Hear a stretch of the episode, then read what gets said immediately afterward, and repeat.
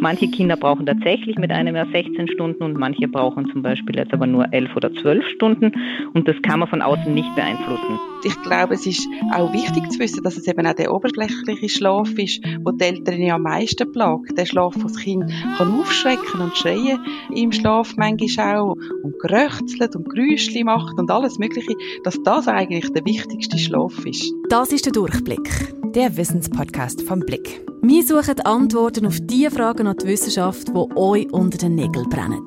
Mit der Serena Tanner und Jenny Rieger. The windows are dark in the town, child. The whales huddle down in the deep. I'll read you one very last book if you swear you'll go the fuck to sleep.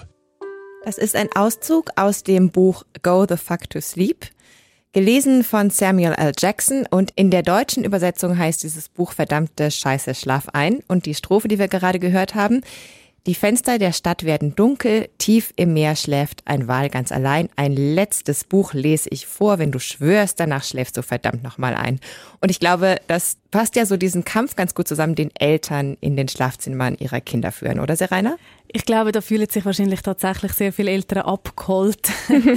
es ist schon so, dass gerade die Einschlafszene oder die ins Bett gehen Ritual auch Nerven kosten, sagen wir es mal so. In dieser Folge Durchblick schauen wir uns an, warum es eigentlich so ein Kampf ist, die Kinder abends ins Bett zu bringen, welche Funktion Schlaf bei Babys und Kleinkindern hat und was für Einschlaftricks wirklich helfen.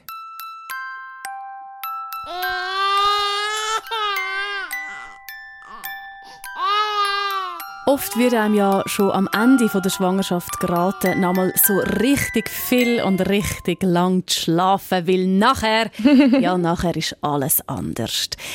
Die Drohung, die bewahrheitet sich in den allermeisten Fällen tatsächlich. Wenn man mit dem ersten Kind heimgeht, ist es eine enorme Umstellung natürlich. Die große Frage, die wir an die Wissenschaft stellen, ist, warum ist denn der Schlaf der Eltern und der Kind nicht vereinbar, Jenny? Hilf uns. ja, also was wahrscheinlich viele Eltern dann auch am eigenen Leib spüren, ist, dass Babys einfach anders schlafen als Erwachsene. Also ich glaube, sagen kann man, dass am Anfang einmal das Baby eigentlich keinen Rhythmus hat, also vor allem keinen Tag-Nacht-Rhythmus. Und dass es eher ein bisschen den Rhythmus weiterverfolgt, wie es Ende Schwangerschaft war, mit vielen kurzen Schläfchen, auch deutlich mehr oberflächlicher Schlaf und viel weniger Tiefschlaf als die größeren Kinder oder Erwachsene. Der Schlafbedarf ist meistens relativ hoch, aber auch der kann sehr variieren. Und am Anfang eben typischerweise sind die kurzen Schläfchen eigentlich über Tag und Nacht verteilt, ohne dass man da sehr großes Muster sieht. Susanne Gröker leitet die Forschungsstelle Hebammenwissenschaft an der ZHW. Und sie sagt, im ersten Monat nach der Geburt schlafen Babys eigentlich noch im gleichen Rhythmus wie im Bauch. Das kennen ja auch viele Schwangere, dass die Babys abends am aktivsten sind und das bleibt auch nach der Geburt teilweise noch so. Also dass die Babys eben gerade dann so am Rumturnen sind, wenn die Eltern eigentlich ins Bett wollen oder wollen, dass das Baby schläft.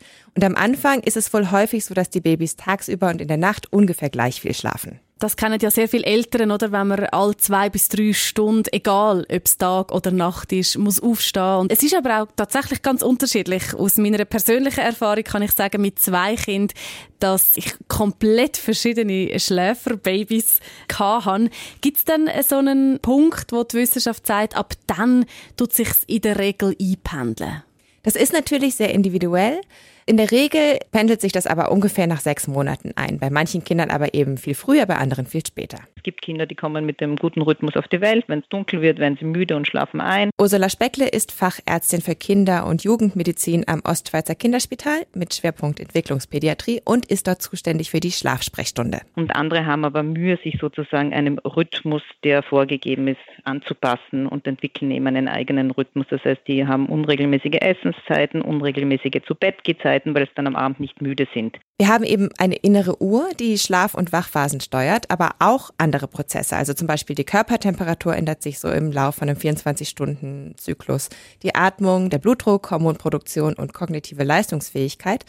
Und der wichtigste äußere Zeitgeber dafür ist eigentlich das Tageslicht kommt sozusagen zu einer Hormonsteuerung. Am Abend wird Melatonin ausgeschüttet, so ein schlafanstoßendes Hormon und in der Früh wird Cortison ausgeschüttet. Das sind so tagesrhythmische Ausschüttungen, die durch Licht beeinflusst sind. Und dann kommen auch noch soziale und kulturelle Faktoren dazu, die den Schlaf steuern. In unterschiedlichen Ländern gibt es einen unterschiedlichen sozialen Rhythmus und diese beiden Dinge sozusagen beeinflussen unseren Schlaftagrhythmus kann man sich auch vorstellen, wenn man jetzt in einem anderen Land ist, so wie ein Jetlag hat, dann irgendwann stellt sich der Körper nach zwei Wochen auch um.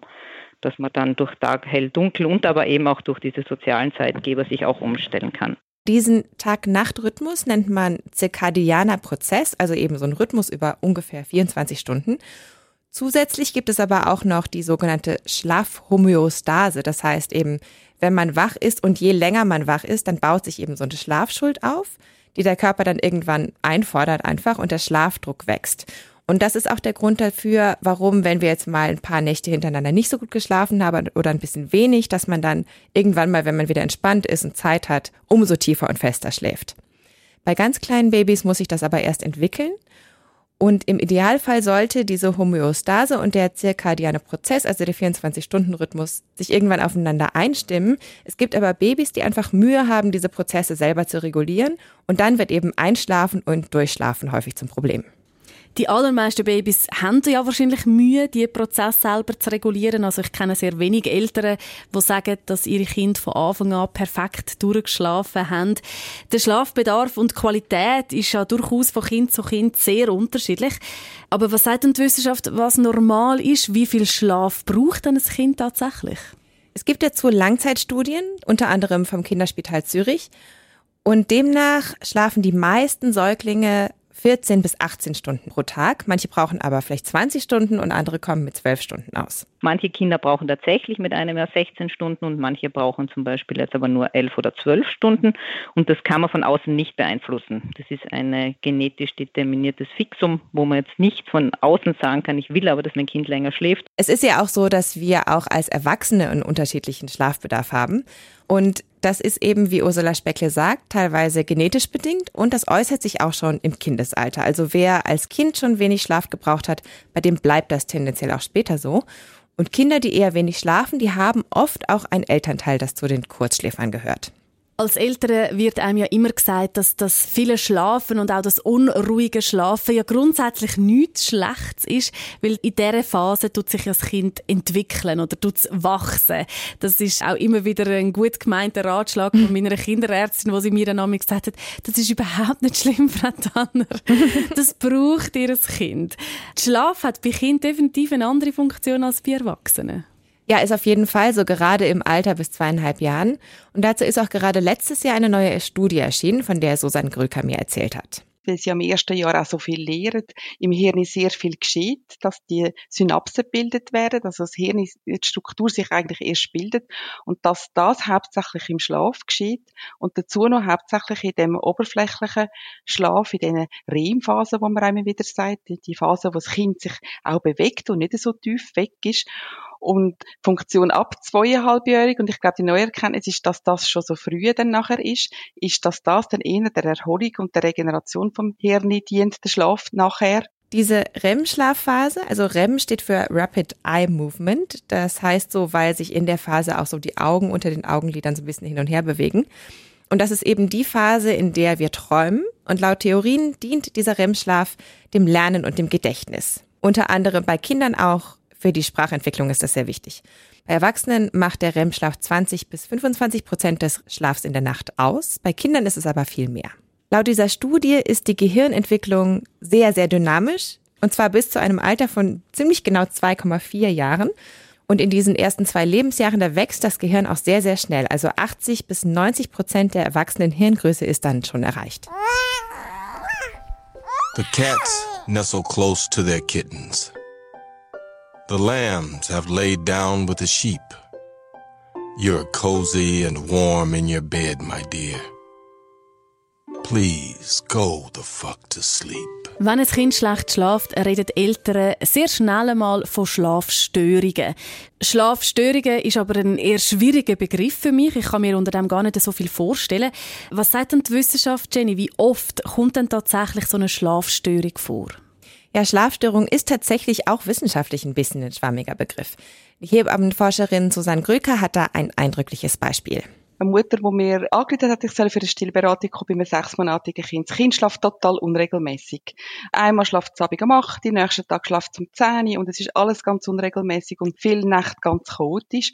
Und dann hat sie schon selber mal angefangen aufzuschreiben, wenn das Kind schläft, wenn es wach ist, so ein Schlafprotokoll geführt. Und dann haben wir zusammen angefangen zusammenzählen und siehe da, das Kind hat pro 24 Stunden immer 14 Stunden geschlafen. Also es ist eigentlich sehr konstant gewesen in dieser ganzen Unregelmäßigkeit. Da kann man aber eigentlich sagen, das Kind hat sich einfach den Schlaf geholt, was es braucht hat, oder? Mhm. Ich kann aber schon auch die Mutter verstehen, dass man sich dann wahnsinnig Sorgen macht, wenn man das Gefühl hat, es ist so chaotisch bei uns daheim, das Kind kommt irgendwie gar nie richtig zur Ruhe, oder? Ja, dazu kommt ja wahrscheinlich auch noch, dass die Eltern tendenziell auch ein bisschen übernächtigt sind, oder in der Phase.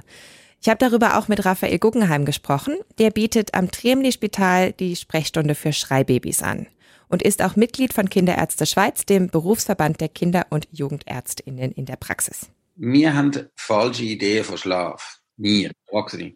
Wir haben die Meinung, wir gehen schlafen, am Abend um 8 Uhr, dann haben die Eltern endlich Freizeit. Alle Kinder schlafen dann natürlich vom 8 Uhr bis am Morgen um 7 Uhr. Und am Morgen um 7 Uhr kommen sie fröhlich zu den Eltern ins Zimmer und bringen dann am besten das Frühstück an das Bett.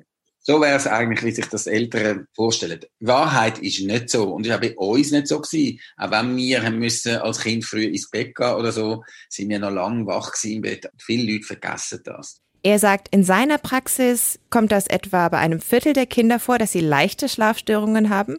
Bei 10 Prozent gibt es ernstere Probleme.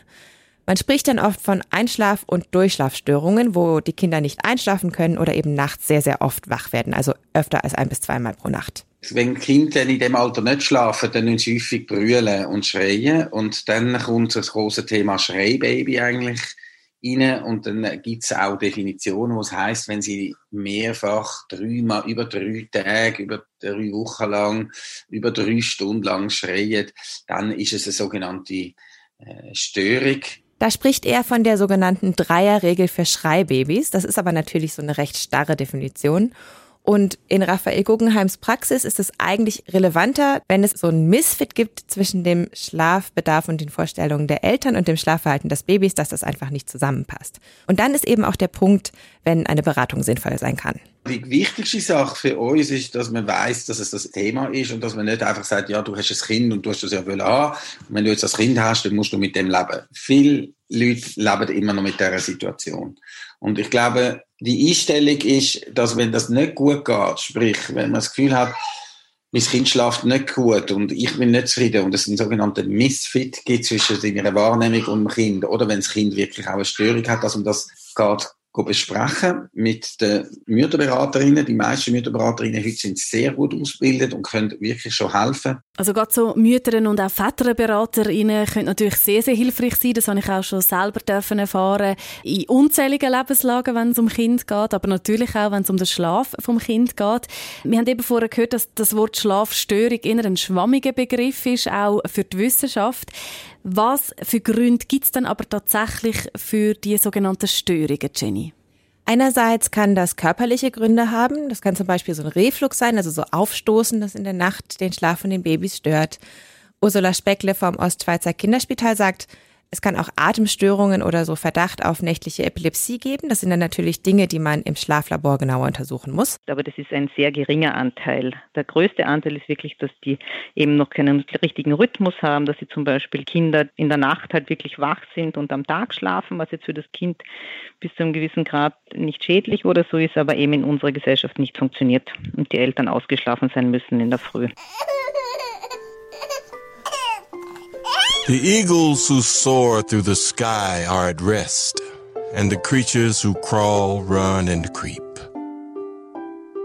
I know you're not thirsty. That's bullshit. Stop lying. Lie the fuck down, my darling, and sleep. In den allermeisten Fällen ist es also kein organisches Problem, das die Kinder haben. Warum dass es nicht einschlafen oder durchschlafen Was gibt es denn für Ratschläge, die man den Eltern geben kann in diesen Schlafsprechstunden? Ursula Speckler arbeitet da mit dem Drei-Stufen-Modell, das am Kinderspital in Zürich entwickelt wurde. Und der erste Schritt ist da eben, dass Eltern ein sehr genaues Schlafprotokoll anfertigen, das man sich auch im Internet runterladen kann. Und da schreibt man dann auf, wann schläft das Kind, wie lang schläft das Kind, wann isst es was, wann schreit es und zwar das Ganze über zwei Wochen. Das Erste, was man versucht, ist, dass man einfach einen Rhythmus reinbringt und das müssen die Eltern dann versuchen umzusetzen.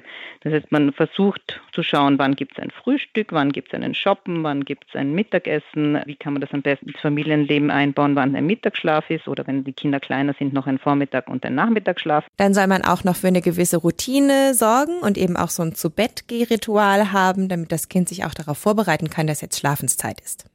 Das hilft schon in ganz, ganz vielen Fällen, weil die Kinder dann wie von außen den Rhythmus übernehmen können und sich dann selber besser sozusagen diesen Schlaf am Abend finden und auch besser durchschlafen können. Und der zweite Schritt ist, den Schlafbedarf des Kindes an die Schlafenszeit anzupassen.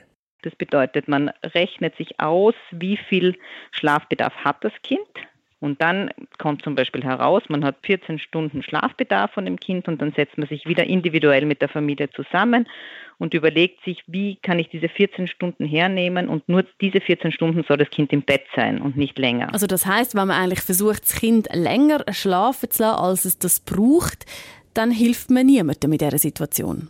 Genau, das führt dann eigentlich eher dazu, dass das Kind zwar länger im Bett liegt, aber öfter aufwacht und nicht so tief schläft und dann halt auch einfach sehr unruhig ist. Und das Dritte ist dann, dass die Kinder abends selbstständig lernen einzuschlafen. Das ist aber erst viel, viel später. The wind whispers soft through the grass, hun. The field mice, they make not a peep. It's been 38 minutes already. Jesus Christ, what the fuck? Go to sleep. Dass Kinder eben nachts während der REM-Phase kurz aufwachen, ist laut Ursula Speckle ganz normal. Wenn das Kind dann aber daran gewöhnt ist, dass dann immer beim Einschlafen Mama oder Papa da sind und das Kind in den Schlaf wiegen, dann schafft es das vielleicht einfach nicht allein. Für das gibt es ja auch sogenannte Schlaftrainings. Es gibt verschiedene Methoden, wie Eltern versuchen, ihren Kind beizubringen, allein und eben ohne das Mami oder den Papi einzuschlafen. Und eine Methode hat unsere Kollegin aus dem Blick-TV-Team, Nadine Sommerhalder, angewendet bei ihren Kindern. Mir ist es extrem wichtig, dass meine Kinder am Abend selber einschlafen können, weil ich einfach gefunden habe, ab dem 8. Uhr gehört die Zeit mir und meinem Mann und ich brauche das als Ausgleich. Und was wir bei unserem ersten Sohn gemacht haben, ist ein sogenanntes Sleep Training. Also er war jemand, der am Tag durch sehr viel umgetragen werden äh, oder hätte umgetragen werden und am Abend auch in Schlaf gewiegt werden. Und wir haben ihm als allererstes die Bewegung abgewöhnt. Also er ist immer noch im Arm geschlafen, aber ich habe immer weniger hin und her geschaukelt. Und als er sich gut an das gewöhnt hat, habe ich ihn ins Bett gelegt und dort versucht zu beruhigen, ähm, ohne ihn in den Arm zu nehmen. Wenn ich mal gemerkt habe, dass er das nicht ähm, lässig findet, dann habe ich ihn wieder in den Arm genommen und es später wieder probiert. Also dann bin ich wieder einen Schritt zurück in dem Sinn, ähm, einfach bis er wie ready war für den nächsten Step. Und nach etwa zwei Wochen sind wir so weit gewesen, dass er ganz alleine im Bett einschlafen konnte. Ich ihm auch gut Nacht sagen, ihn ein bisschen gestreichelt habe und dann ist das für ihn so okay gewesen und für uns natürlich auch. Nadine und ihr Mann haben es also mit sehr viel Verständnis versucht. Sie sind auch immer wieder einen Schritt zurückgegangen, wenn sie gemerkt haben, dass ihr Kind noch nicht so weit ist, um eben allein einschlafen Es gibt aber auch andere Methoden. Viele kennen zum Beispiel das Buch «Jedes Kind kann schlafen lernen». Das ist auch eine Methode von Schlafintervention. Genau, diese Methode aus dem Buch ist die Färber-Methode. Erfunden wurde die von dem amerikanischen Kinderarzt Richard Ferber heißt er wahrscheinlich. Und sein Buch Solve Your Child's Sleep Problems, das englische Original, das erschien schon 1985. Diese Methode beinhaltet auch erst ein Einschlafritual. Also das Kind wird dann eben wach ins Bett gelegt und die Eltern verlassen dann den Raum. Und wenn das Kind weint, dann sollen die Eltern kurz in den Raum gehen, das Kind beruhigen, aber nicht auf den Arm nehmen. Und das wiederholt man dann bei Bedarf in festgelegten Minutenabständen und diese Minutenabstände werden dann aber über mehrere Tage immer länger. Das heißt, das Kind liegt auch eine Weile alleine im Zimmer und weint. Das ist allerdings eine Methode, die unter Eltern sehr umstritten ist, oder? Sehr viele mhm. Mütter und Väter können das nicht verstehen oder bringen das auch nicht übers Herz, ihr Kind brüllen zu lassen. Andere schwören auf diese Methode. Was sagen dann Experten dazu? Auch unter Experten ist die Methode recht umstritten. Sie kann sehr schnell helfen, das haben auch Studien bestätigt. Und es gibt auch Studien, die sagen, es hat auch keine großartigen negativen Auswirkungen. Zwei australische Studien zum Beispiel haben untersucht, wie sich das auf die Eltern-Kind-Bindung auswirkt. Und in einer der Studien wurde das fünf Jahre nach dem Schlaftraining nochmal angeschaut und es gab da keine negativen Auswirkungen. Diese Studien wurden aber auch kritisiert, weil die Methoden da nicht ganz so astrein waren. Was für mich jetzt persönlich schwierig ist, oder, dass man ja ein bisschen gegen seinen Instinkt handelt. Wenn ein Baby brüllt, ist das Erste, was eine Mutter oder ein Vater macht, ist das Kind auf den Arm nehmen und zu trösten. Und wenn einem dann gesagt wird, dass man das nicht darf, dann sträubt man sich so gegen das innere Verlangen. Das stelle ich mir sehr schwierig vor, oder? Das wäre jetzt für mich persönlich nicht in Frage gekommen. Ja, und unter anderem deswegen ist auch Ursula Speckle kein Fan von der Methode. Das ist schwierig, weil es ein Vertrauensbruch sozusagen von den Kindern zu den Eltern ist. Das heißt, man hört als Mutter auf, auf seine Instinkte zu hören, wenn das Kind weint, dass man hingeht zum Beispiel. Das wird dann absichtlich versucht abzutrainieren. Das ist ein bisschen ein schwieriger Punkt. Dann ist sozusagen diese Nähe von Mutter-Kind-Beziehung oder Vater-Kind-Beziehung und sozusagen, dass man als Bauchgefühl hat, dass man das Kind zu sich legt, wenn es weint oder so, das wird versucht zu durchbrechen, was kurzfristig funktioniert, aber länger sozusagen wirklich eine Schwierigkeit für die Bindung von Eltern zum Kind darstellen kann. Problematisch findet sie vor allem auch, dass diese Methode eben teilweise schon für ganz kleine Babys angepriesen wird. Und sie empfiehlt ganz klar da noch ein bisschen zu warten, bis die Kinder ein bisschen älter sind. Und auch Susan Gröker setzt eher auf prophylaktische Schlafberatung. Tag strukturieren, Abendritual machen, am Abend dunkel haben, oben runterkommen, auch ein bisschen zu verstehen, was mit ihm passiert, dass er schlecht schlaft, wenn es zu viel erlebt hat, weil es im Schlaf einfach muss verarbeiten, was er erlebt hat eigentlich mehr sättige Sachen. Und das meine ich mit so ein bisschen prophylaktischer Schlafberatung. Die Eltern auf die Prozess hinweisen, dass man sich das wie bewusst ist und zeigen, dass es, wenn man früh genug schaut und das Kind gut beobachtet und immer überlegt, kann das jetzt wirklich schon oder nicht, dass man dann in viel sanftere Begleitungen hineinkommt und vielleicht das Abrupte gar nicht braucht. All the kids from daycare are in dreamland. The froggy has made his last leap. Hell no, you can't go to the bathroom. You know where you can go? The fuck to sleep. Wie das ein Kind einschläft, dazu gibt es ganz unzählige Meinungen. Ist es besser, wenn man es in Schlaf begleitet, sanft begleitet? Soll man es brüllen lassen? Soll man es allein im Zimmer schlafen lassen? Soll man es vielleicht sogar zu sich ins Bett nehmen? Dazu gibt es wirklich ganz unterschiedliche Ansichten. Und ganz spannend finde ich auch, Jenny, dass in den verschiedenen Generationen man ganz unterschiedliche Vorstellungen davon hat, wie Kinder am besten schlafen wenn man mit, mit unseren Eltern, ich bin über 50, wenn ich mit meinen Eltern rede, dann ist Schreien gewesen. Ich bin ins Zimmer gestellt worden und schreien lassen. Und äh, wir haben nachher ein bisschen Konflikt gehabt, als Hebamme und als Eltern, dass eigentlich immer Eltern, also Großeltern rum sind, wo, wo das, das Gegenteil erzählt haben und den jungen Eltern da ins Gewissen geredet haben. Und dass die Großeltern oder Eltern da reinreden, das ist auch überhaupt nicht neu.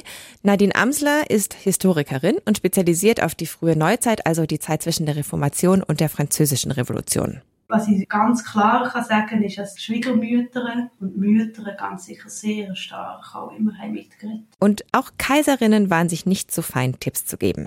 Es gibt zwischen eine unglaubliche Korrespondenz. Die berühmte Kaiserin von Österreich, Maria Theresia, die hatte eine Schwiegertochter gehabt, unter anderem in Mailand. Und die Korrespondenz mit der Schwiegertochter in Mailand ist so interessant, weil wirklich Woche für Woche schwiegermütterliche Ratschläge einfach geschickt werden, was man mit den Kindern machen soll, wie man in der Schwangerschaft sich so verhalten und so weiter.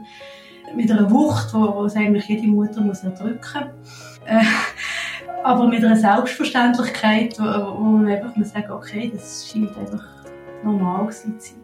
Das kann man sich tatsächlich heutzutage ja fast nicht vorstellen, dass das einfach so ohne Kommentar quasi akzeptiert wird, wenn die Schwiegermutter oder die Mutter ständig reinredet, sage ich jetzt extra ein bisschen zugespitzt. Vielleicht ist es aber auch so, dass sich jetzt da auch viele abgeholt fühlen und sagen, bei uns ist das ja sogar heute noch so. Genau, und das finde ich eigentlich noch ganz interessant, dass das sich über mehrere Jahrhunderte eigentlich gar nicht so verändert hat. Also Maria Theresia regierte Österreich von 1740 bis 1780 und eben auch da hatten die Menschen offensichtlich schon konkrete Vorstellungen dazu, wie man am besten mit Kindern umgeht. Diese frühe Neuzeit ist eigentlich eine ganz interessante Epoche für die Kindheitsgeschichte, weil sich in der Zeit sehr viel verändert hat. 18. Jahrhundert, eine Zeit, wo Kindheit so richtig entdeckt wird mit dem Jean-Jacques Rousseau, wo sehr, sehr eloquent und mit einer Kraft, wie vorher kaum jemand, fordert, dass man den Kindern mehr Aufmerksamkeit und der frühen Kindheit insbesondere mehr Aufmerksamkeit schenkt. Jean-Jacques Rousseau war ein Genfer Schriftsteller, Philosoph und Naturforscher und hat 1762 das Buch Emil oder über die Erziehung veröffentlicht. Und er selber hat das als sein wichtigstes Werk bezeichnet. Darin erzählt er die fiktive Geschichte des jungen Emil, aber eigentlich ist dieses Buch ein pädagogisches Traktat und darin schreibt er, man muss den Erwachsenen als Erwachsenen und das Kind als Kind betrachten. Und das ist eigentlich zu dieser Zeit eine komplette Kehrtwende und verändert die Vorstellung von Kindheit völlig. Die wurde nämlich vorher als nicht sehr wichtig angesehen.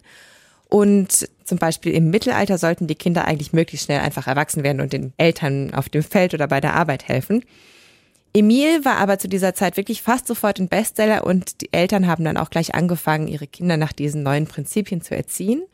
Und Jean-Jacques Rousseau wird deswegen auch zum Beispiel als Urvater der antiautoritären Erziehung angesehen. Und spätere Pädagogen, die wir jetzt auch noch kennen, also Montessori und Pestalozzi, die berufen sich auf ihn. Auch zu dieser Zeit gab es eben in Erziehungsratgebern Ratschläge zum Thema Schlaf. Vor allem ging es da darum, wo die Kinder schlafen sollen. Ganz viele Autoren raten ab, das Kind im Bett der Erwachsenen schlafen zu lassen. Und zwar vor allem, weil sie Angst haben, dass es könnte ersticken unter grossen Dächern. Jetzt ist es aber gerade so, dass in der früheren Neuzeit allein schlafen etwas sehr Ungewöhnliches war. Faktisch haben die Kinder dann also wohl doch öfter mit den Erwachsenen im Bett geschlafen. Also gar nicht so viel anders, als es heute ist wahrscheinlich.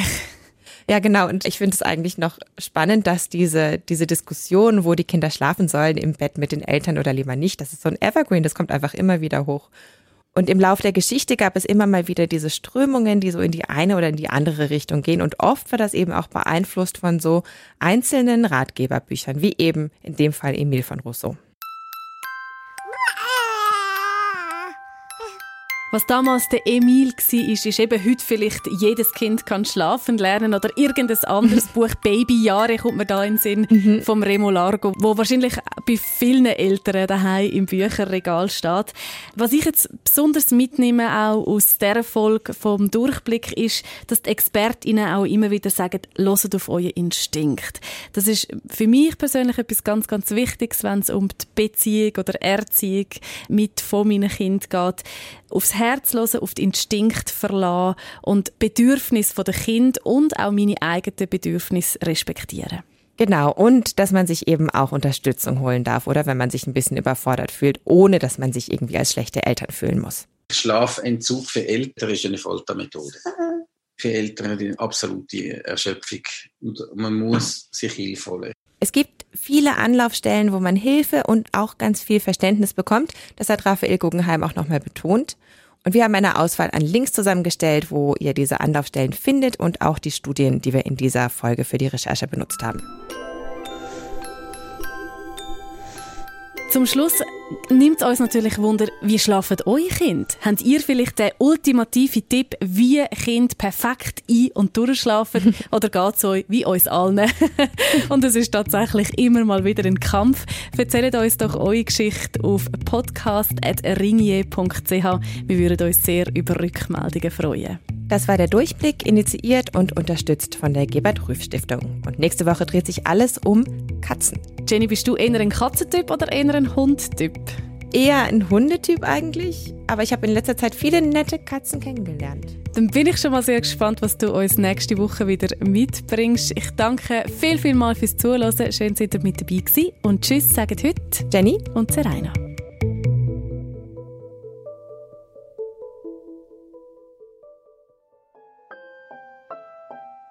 We're finally watching our movie. Popcorn's in the microwave. Beep. Oh shit! God damn it! You gotta be kidding! Come on! Go the fuck back to sleep!